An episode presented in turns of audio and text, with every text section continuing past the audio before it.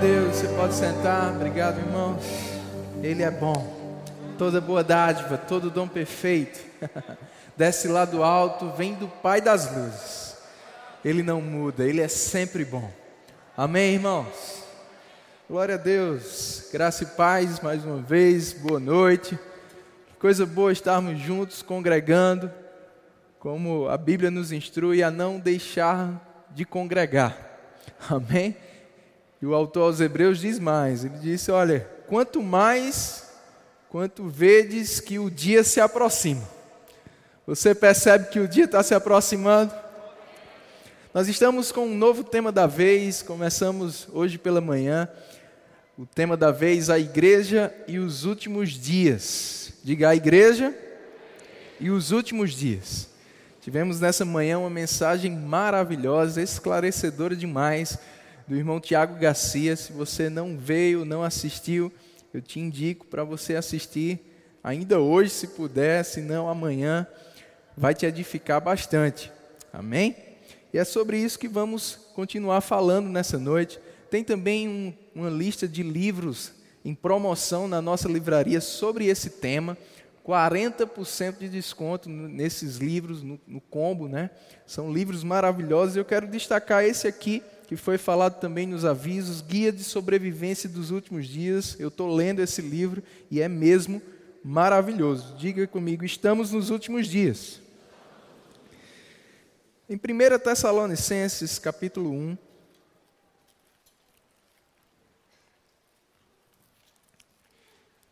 Maranata, Jesus está voltando.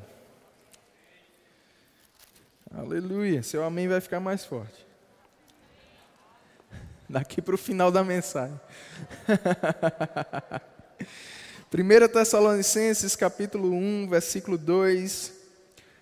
Paulo disse assim: Damos sempre graças a Deus por todos vós, mencionando-vos em todas as nossas orações, e sem cessar, recordando-nos diante do nosso Deus e Pai, da operosidade da vossa fé, da abnegação do vosso amor, e da firmeza da vossa esperança em nosso Senhor Jesus Cristo. Paulo vai falar mais à frente que essa igreja estava se tornando, no verso 7, uma igreja modelo para as demais. É interessante porque, falando para essa igreja, sobre eles serem uma igreja modelo, Paulo destacou essas três características naqueles irmãos operosidade da fé, abnegação do amor, e ele também falou da firmeza da esperança.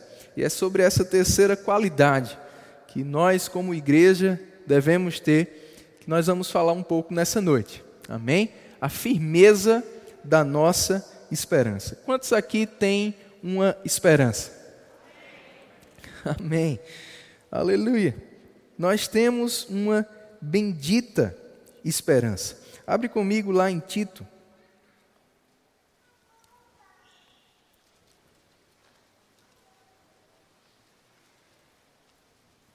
Capítulo 2.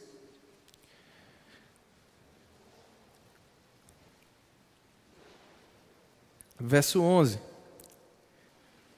Diz assim: Porquanto a graça de Deus se manifestou salvadora a todos os homens. Já falamos sobre essa salvação quando celebramos aqui a Santa Ceia. Verso 12 diz: Educando-nos, para que, renegadas a impiedade e as paixões mundanas, vivamos no presente século, sensata, justa e piedosamente, aguardando a bendita esperança e a manifestação da glória do nosso grande Deus e Salvador, Jesus Cristo, o qual a si mesmo se deu por nós a fim de remir-nos de toda iniquidade e purificar para si mesmo um povo exclusivamente seu. Aleluia! Zeloso de boas obras. Amém? Jesus veio pela graça de Deus para nos dar a salvação e essa mesma graça que nos salvou, o apóstolo disse que ela também nos educa, para que uma vez que a gente renega ou nega novamente, na prática, no dia a dia, a gente precisa negar diariamente né, as tendências da nossa carne para o pecado e decidir viver essa vida que agrada a Deus, uma vida de santidade, uma, vi uma vida sensata, justa e piedosa. E ele diz que a gente vai fazer isso aguardando a bendita esperança. Diga, eu tenho uma bendita esperança. Que bendita esperança é essa? Que espera é essa? Irmãos, lá em João capítulo 14, quando Jesus preparava os seus discípulos para o que estava para acontecer, que era justamente a sua morte, depois a sua ressurreição e a sua volta aos céus, ele disse no verso 3: Quando eu for e vos preparar lugar, voltarei. uh! Aleluia! Voltarei e vos receberei para mim mesmo, para que onde eu estou, estejais vós também. E vós sabeis o caminho para onde eu vou. Disse-lhe Tomé: Senhor, não sabemos para onde vais, como saber o caminho? E respondeu-lhe Jesus: Eu sou o caminho, a verdade e a vida. E ninguém vem ao Pai senão por mim. É interessante que no livro de Atos os discípulos foram reconhecidos algumas vezes como aqueles do caminho. um caminho significa um trajeto para algum lugar. Ei, nós estamos no caminho. Amém, irmãos? Essa vida nesse corpo aqui é passageira. Mas a nossa vida ela é eterna. Esse corpo será revestido de glória de imortabilidade, imortalidade, incorruptibilidade, e nós vamos viver eternamente.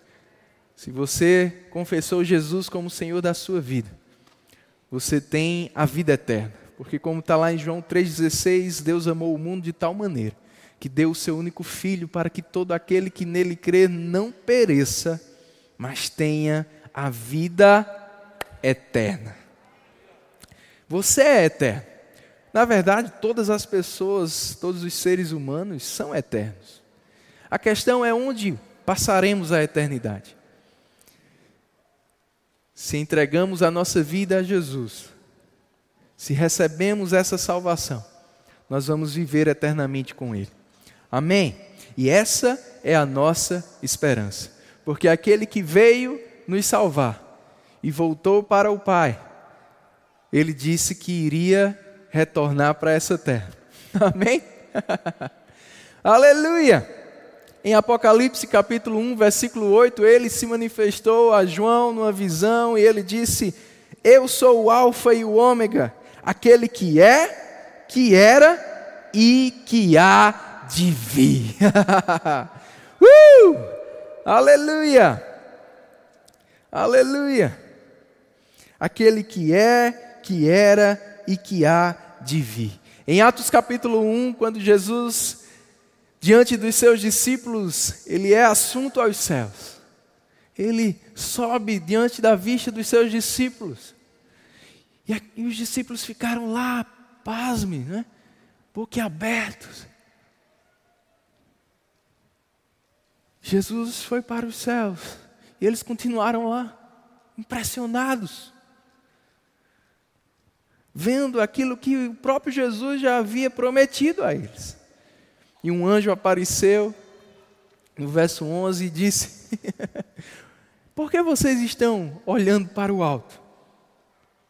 Esse Jesus, que dentre vós foi assunto ao céu, virá do modo como o vistes subir. Nessa manhã, Tiago Garcia falou sobre a importância de estarmos atentos aos sinais. E a Bíblia fala muito sobre os sinais dos últimos dias. Irmãos, é muito claro que nós estamos nesses últimos dias, que está muito perto daquele grande dia que primeiro vamos ser arrebatados, vamos nos encontrar com Ele nos ares. E depois de sete anos, nós vamos vir juntamente com Ele. Oh, aleluia! E essa é a nossa bendita esperança. Agora, Paulo falou para a igreja de Tessalonicenses sobre termos essa esperança firmes, firme em nosso coração, ou sobre estarmos bem firmados nessa esperança, termos ela como um alicerce. Amém?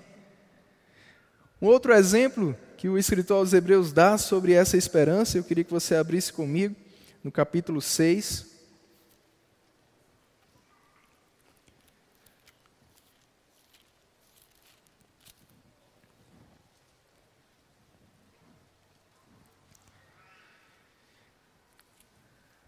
Ele fala primeiro no verso 10 que Deus não é injusto para ficar esquecido do nosso trabalho. E uma das coisas boas, meu irmão, é de que nós teremos grandes recompensas, galardões eternos.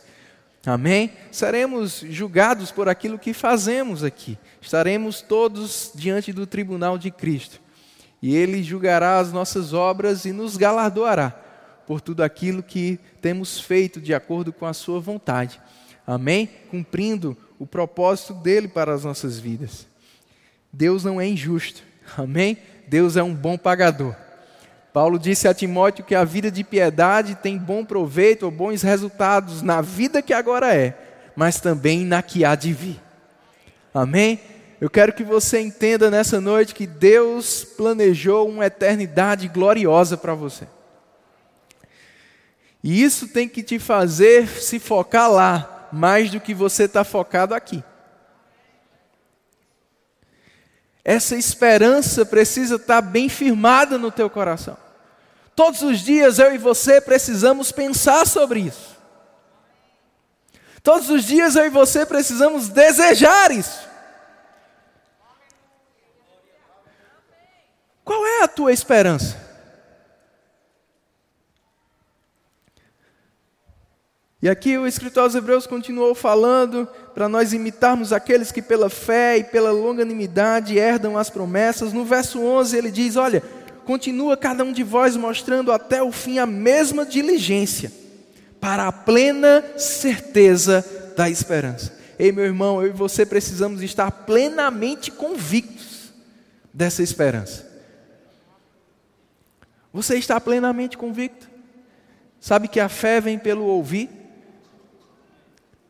Você precisa ler mais, estudar mais a palavra. É por isso que nós indicamos esses livros, é por isso que o pastor foi guiado para trazer esse tema da vez, para que possamos estar ouvindo sobre isso, para que estejamos cada vez mais plenamente convictos dessa esperança, de que Jesus está voltando, está perto de voltar. Amém. Está muito perto, meu irmão. E aí, mais à frente, no verso 18, diz assim: Hebreus 6,18: Para que, mediante duas coisas imutáveis, nas quais é impossível que Deus minta, forte alento tenhamos nós, que já corremos para o refúgio. Quantos já correram para o refúgio? Ele diz: Olha, você vai ter um forte alento, uma consolação, a fim de não lançar mão da esperança proposta a qual temos por âncora da alma, segura e firme, que penetra além do véu, onde Jesus, como precursor, entrou por nós, tendo se tornado sumo sacerdote para sempre, segundo a ordem de Melquisedeque. Ele diz aqui que essa esperança deve ser uma âncora para a nossa alma. Paulo fala aos Tessalonicenses sobre a firmeza da esperança. Uma âncora, ela precisa estar bem firmada. E essa esperança precisa estar bem firmada, não só no teu coração, mas também na tua alma. É por isso que precisamos ouvir e ouvir e ouvir, renovando a nossa mente, mudando a nossa maneira de pensar deixando de pensar apenas como seres terrenos e passando a pensar como seres eternos. Âncora da alma. Estamos vivendo um tempo, e isso também faz parte das profecias bíblicas, daquilo que o mundo tem sofrido e vai continuar sofrendo nos últimos dias, mais um tempo de muitos ataques e pessoas sofrendo muito na alma, na mente. Quantas doenças psicossomáticas. Deram um, um título à depressão como a doença do século. E sabe que eu e você não precisamos sofrer com isso. E uma das coisas que vai nos preservar é termos a nossa alma. Isso inclui as nossas emoções bem ancoradas.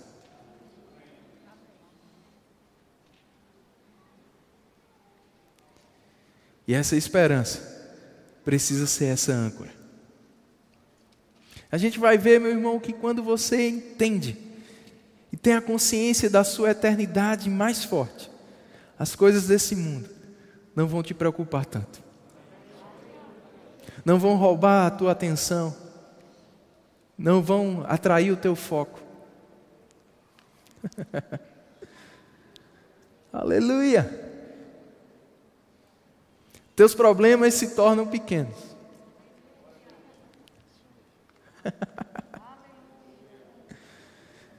uh! Aleluia! Estou deixando você pensar um pouco e Deus falar com o teu coração. Eu creio que essa é uma noite de libertação. Porque o conhecimento liberta. Amém? Aleluia. Âncora da alma. Quando algumas situações, circunstâncias, adversidades quiserem te mover e determinar para onde você vai, o que você vai fazer, o que você vai escolher, como você vai reagir, você pode se firmar nessa verdade. Isso é passageiro. Isso é passageiro. Isso é passageiro. Paulo entendia isso. Eu quero ler com você 2 Coríntios, capítulo 4.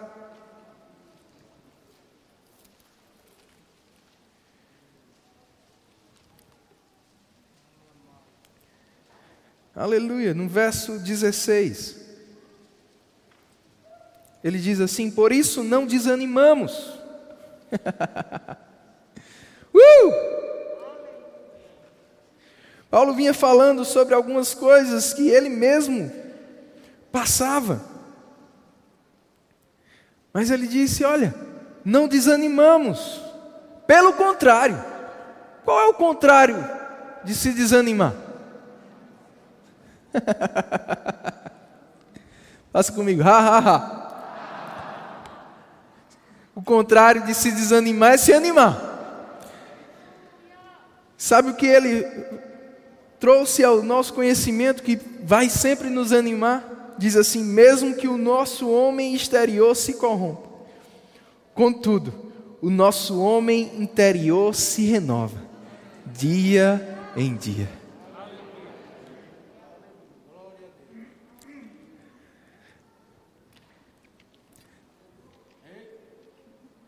Sabe que tem gente que fica doente, fica preocupada, depois depressiva, por conta desse corpo.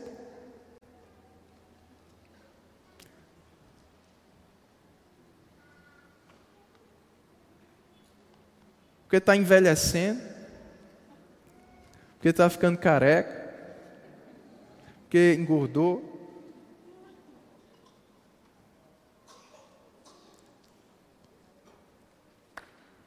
Ei, esse corpo é passageiro. Claro, a gente precisa cuidar bem dele para que a gente passe até o fim com ele. bem, amém? Mas ele é passageiro. Estou dando um exemplo sobre o corpo, mas sabe que muitas coisas que são passageiras roubam a nossa atenção, o nosso foco e nós damos a ela uma importância que não lhe é devida, porque é passageiro. E no versículo seguinte, Paulo fala sobre as tribulações. Todos nós passamos por tribulações, problemas, porque esse mundo jaz no maligno. O diabo é o Deus desse século. E foi dada a ele a autoridade sobre esse mundo. Até aquele dia. então, vamos passar por tribulações. O próprio Jesus disse: No mundo tereis aflições. Mas ele também disse: Tem de bom ânimo. Eu venci o mundo. Isso aí que está querendo te derrotar, já foi derrotado. E em todas as coisas, Paulo disse: somos mais do que vencedores. Amém. Todos nós passamos por algumas tribulações.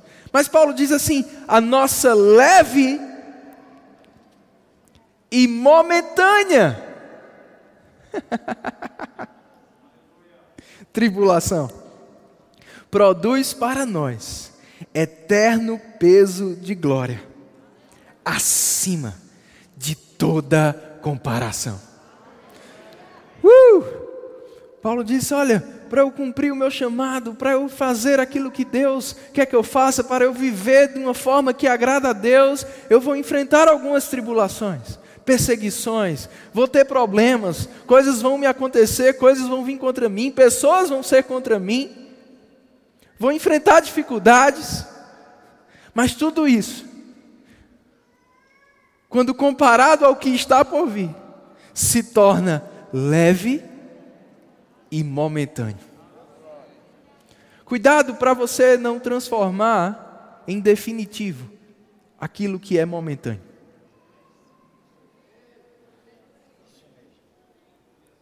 Jesus ensinou isso, por exemplo, quando ele estava indo com Jairo até a casa dele, porque a filha de Jairo estava morrendo.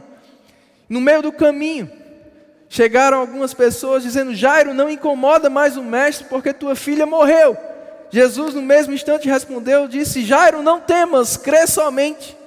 Ela não está morta, apenas dorme. Morreu, é definitivo. Jesus disse: Não é temporário, vai ser resolvido. Ele está dizendo para você nessa noite: não importa o que você esteja passando, não é definitivo, vai ser resolvido. E aí, quando Jesus chega na casa de Jairo, Marcos narrou no, no Evangelho que havia um grande alvoroço. Não era para menos, naturalmente falando, uma menina de 12 anos morta como não estavam os familiares, como não estava a vizinhança. Grande desespero, choro, tristeza. Mas é interessante, irmãos, porque Jesus chega e quando ele vê aquele grande alvoroço, ele pergunta para aquelas pessoas: Ei, por que vocês estão chorando?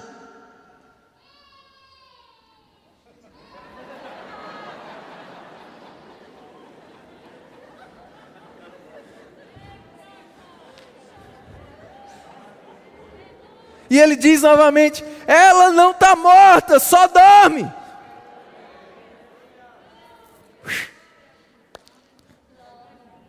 E aí Jesus pede para todo mundo que estava chorando, desesperado, sair. Eu vou abrir um parênteses aqui, sabe o que eu aprendo com isso? Deus não opera em um ambiente de desespero. Milagre não acontece em um ambiente de desespero.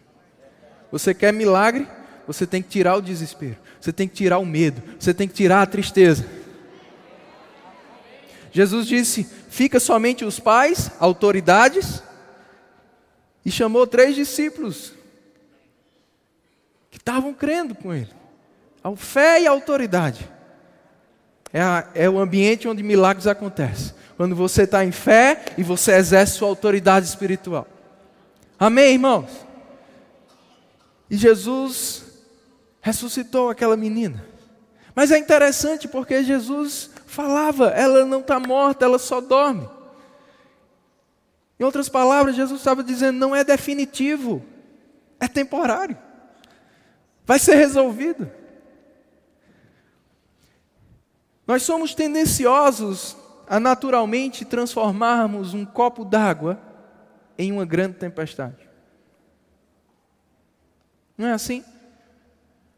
Às vezes um problema pequeno, mas a gente se, se apega tanto àquele problema e se preocupa tanto que é como se tivesse uma grande tempestade. E eu sei que existem grandes problemas também. Mas Jesus ensinou que não se transforma copo d'água em tempestade. Jesus ensinou o contrário. É uma grande tempestade. Você pode transformar em um copo d'água. Está morta. Jesus disse: Não, está só dormindo.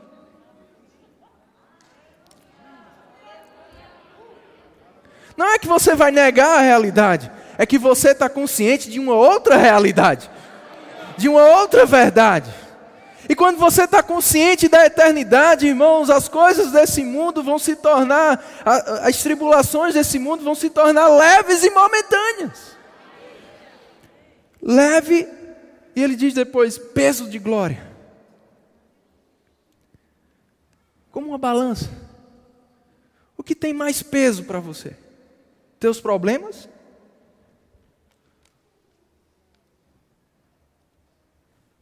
Não. Teus problemas precisam ser leves. Você precisa conceder peso. Sabe quando você diz para alguém assim, rapaz, a palavra dessa pessoa tem peso sobre mim? Você já viu essa expressão? Sabe que é isso que a gente precisa fazer com, com o Senhor? É isso que a gente precisa fazer com a nossa bendita esperança. A promessa de Deus tem peso. Tem peso. Pode ser o que for, vai levantar. é o que eu vou me deter. É na promessa de Deus. É na palavra de Deus. Amém, irmãos? Aí no verso 18 ele diz como? Não atentando nós nas coisas que se veem, mas nas que se não veem. Porque as que se veem são temporais, mas as que não se veem são eternas. Como está a tua esperança? Está firme? Será que essa esperança tem sido essa âncora para a tua alma? Para as tuas emoções? Precisa ser. Decida nessa noite. Ter uma esperança firme. Você tem uma eternidade. E aquilo que está reservado para você na eternidade, quando comparado ao que você passa aqui, ele diz: é acima de toda comparação. Nem se compara. Nem se pode comparar. Então, para que ficar atentando para isso? Para que colocar o teu foco demais nisso?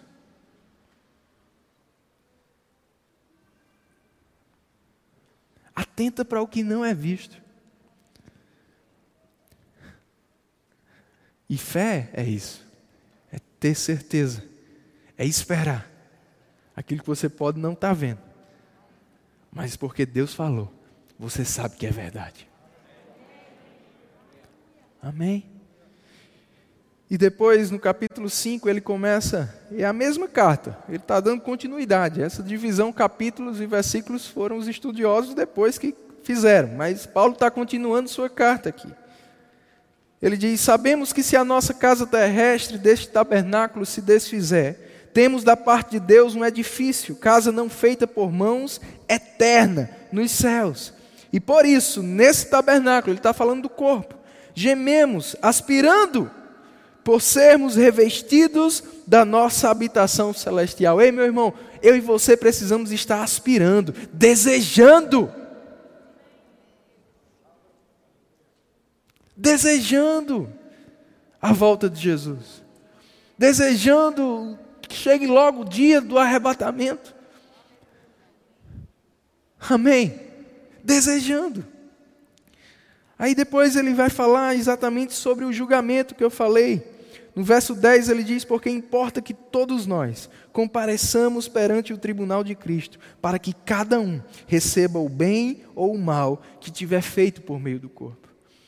Quanto mais essa esperança estiver firme, ou estivermos firmados nessa esperança, mais cuidado nós vamos ter com as nossas escolhas, com aquilo que fazemos. Amém? Essa esperança firmada vai nos levar a ter uma vida de maior santidade, de maior consagração ao Senhor, uma vida focada em fazer a vontade dEle, em aproveitar o nosso tempo, os nossos dias aqui nessa terra. Stephanie falou completei 34 anos essa semana e eu fiquei pensando, rapaz, Jesus cumpriu tudo em 33. Estou atrasado. Estou atrasado um ano, tem alguns aqui mais atrasados do que eu. Mas Jesus foi o nosso exemplo e ele viveu focado. Amém? E ele deixou o exemplo para a gente fazer o mesmo. E ele passou pelo que passou, porque ele tinha em vista a eternidade. E qual o resultado? Deus o exaltou sobremaneira e lhe deu um nome que está acima de todo nome. O galardão eterno. Amém? E vai ser assim comigo e com você. Amém, irmãos? E essa consciência, essa esperança firmada, vai também nos levar a pregar o Evangelho. Para que outros possam garantir essa eternidade com Deus.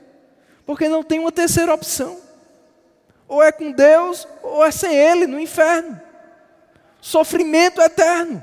Ou é vida eterna, ou é sofrimento eterno. E a gente precisa ficar mais focado. Tem um vídeo que eu queria que você assistisse, bem interessante, o exemplo que esse pregador trouxe, e eu creio que vai abençoar você também. Imagine this rope, okay? Pretend this rope just goes on forever, okay? Just imagination. Pretend it goes around the world a few times. It doesn't, it ends at the rock. But uh, let's just imagine this thing goes on forever. Now imagine that this rope is a timeline of your existence. You just exist forever. You see this red part? This would represent your time on earth. You've got a few short years here on earth, and then you've got all of eternity somewhere else. This is, this is your existence. And what blows me away is some of you, all you think about is this red part. It's all you think about. You're consumed with this. You go, oh man, I can't wait till here. You know, I'm going to work hard. I'm going to save, save, save so I can really enjoy this part right here. and you're consumed with that. And you're thinking, oh man, am I going to get to travel? Am I going to eat well? Am I going to do this during this part? And I'm like, are you kidding me? What about this? What about this? What about what about all this stuff? It's just it's crazy to me because because the Bible teaches that what I do during this little red part determines how I'm going to exist for millions and millions and millions of years forever. And, and so, why would I spend this little red part trying to make myself as comfortable as possible, enjoying myself as much as I can? Paul says, Look, I'm going to live my life for this mission. I'm going to spend my life, invest my life for this moment when I cross that finish line. See, I'm going to forget about all this stuff I could enjoy, and I'm not going to look around. I'm going to be like a runner, just looking at that moment when I face God, because when I face Him, then I don't get this chance over again. We get one chance at this life on earth, and it can end at any second for any of us. We've got one chance at this, and then comes eternity. And, and I'm not going to be fooled. I'm not going to spend my life down here. See, people look at some of my decisions and go, oh, you're so stupid because that's going to really affect this. I go, no, you're stupid because that's going to affect all of this. Man. Uh! Essa é a nossa vida aqui na terra. Comparada a uma eternidade. Abre em 1 Coríntios capítulo 15.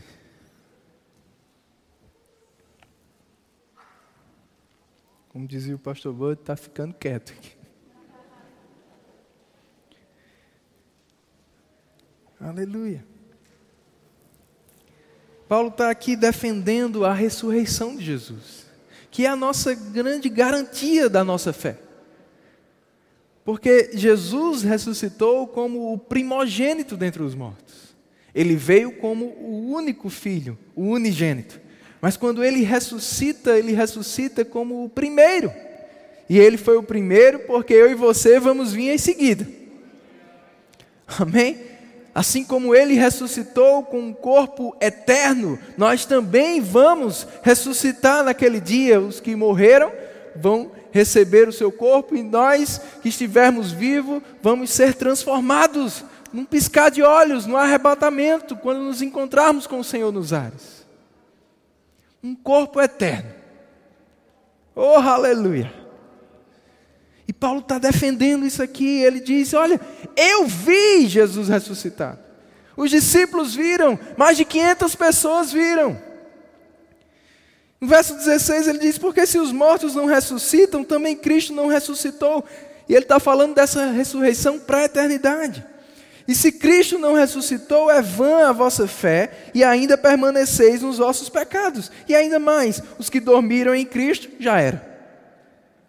Mas a gente sabe, irmãos, que Cristo ressuscitou.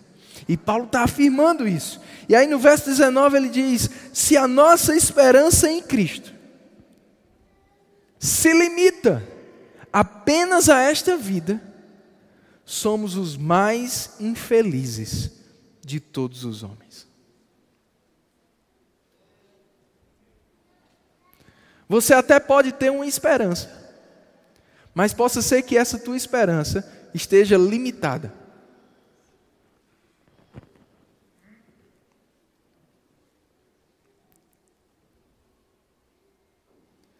Nós não podemos limitar somente a esse tempo aqui na terra focados somente nesse tempo aqui na terra, pensando e desejando coisas somente relacionadas a esse tempo aqui na terra. E Paulo ele foi enfático. Ele disse: "Olha, se a esperança, se a nossa esperança em Cristo está se limitando somente a essa vida aqui, qual é o resultado? Infelicidade.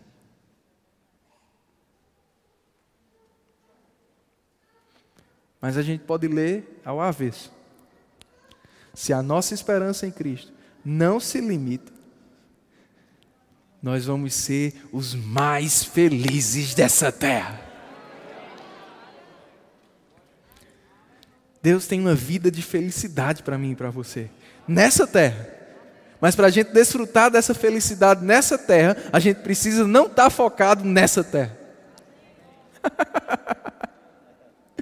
Uh! Aleluia! Isso vai ser uma âncora para a tua alma. E mesmo no meio da tribulação, bom ânimo. Tuas emoções vão estar bem controladas. Teus pensamentos bem controlados.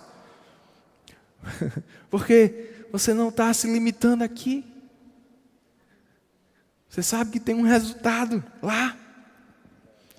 E aí você suporta tudo que precisa suportar, você renuncia tudo que precisa renunciar. Você procede como tem que proceder, mesmo se for perseguido. Aleluia.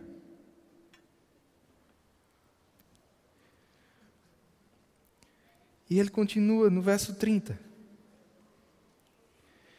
Ainda justificando afirmando né, que a ressurreição aconteceu. Ele diz assim: por que vocês acham que nós nos expomos a perigos a toda hora?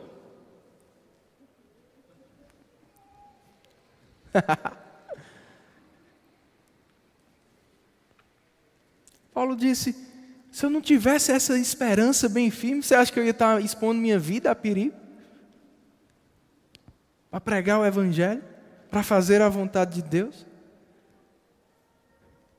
Aí ele diz: dia após dia, morro. Morre para si mesmo, morre para a sua própria vontade. Porque quando você tem essa consciência do tempo, da eternidade, você não vai viver para você. Você vai entender tem um tempo para você cumprir o seu propósito. Você vai viver para cumprir aquele propósito. Você não vai ter a sua vida como preciosa para si mesmo. Você vai querer cumprir a vontade de Deus, fazer a vontade de Deus, aonde você estiver, no que você faz. Você vai querer ganhar vidas. Você vai pregar o Evangelho. Amém. Ele diz: Eu o protejo, irmãos, pela glória que tenho em vós outros, em Cristo Jesus, nosso Senhor. Se, como homem, lutei em Éfeso com, com feras, que me aproveita isso? Se os mortos não ressuscitam, comamos e bebamos, porque amanhã morreremos. Em outras palavras, Paulo disse: Olha, se vocês não acreditam que existe uma eternidade, pode viver de qualquer jeito aí. Em outras palavras, ele está dizendo que quem acredita não deve viver de qualquer jeito.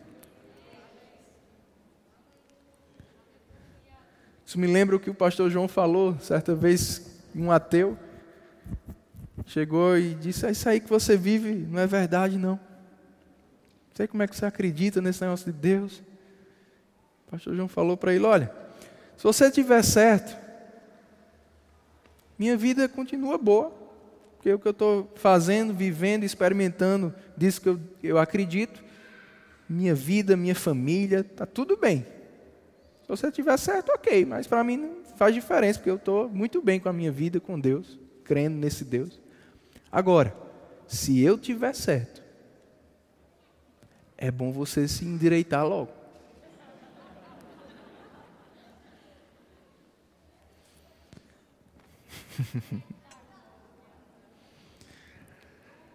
Paulo diz: Não vos enganeis, as mais conversações corrompem os bons costumes. Tornai-vos a sobriedade, como é justo, e não pequeis, porque alguns ainda não têm conhecimento de Deus. Sobriedade. Entendendo o tempo que estamos vivendo. Consciência de eternidade, essa esperança bem firmada no nosso coração. A gente não vai pecar a gente não vai perder tempo com pecado.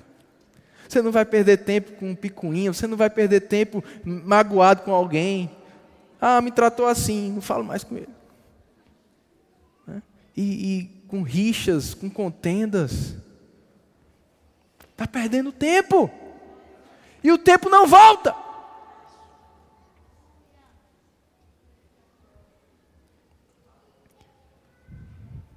Sobriedade. E você vai entender, tem pessoas que precisam conhecer. Por causa da eternidade delas. Eu não posso deixar de falar. Eu não posso deixar de pregar, eu não posso deixar de viver diante delas a verdade. De ser sal nessa terra, de ser luz nesse mundo. Amém, irmãos? Amém. Moisés entendeu isso e eu quero encerrar lendo com você Hebreus capítulo 11.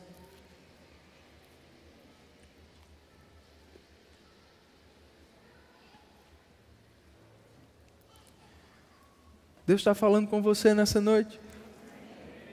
Diga, eu tenho uma bendita esperança.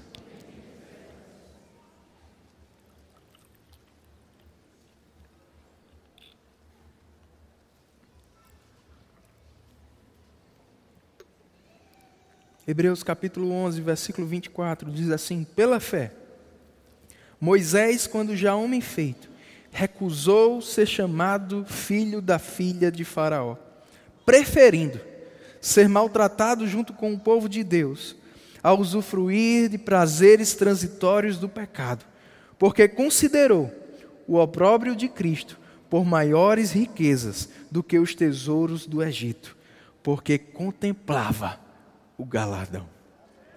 Pela fé, ele abandonou o Egito, não ficando amedrontado com a cólera do rei, antes permaneceu firme, como quem vê aquele que é invisível.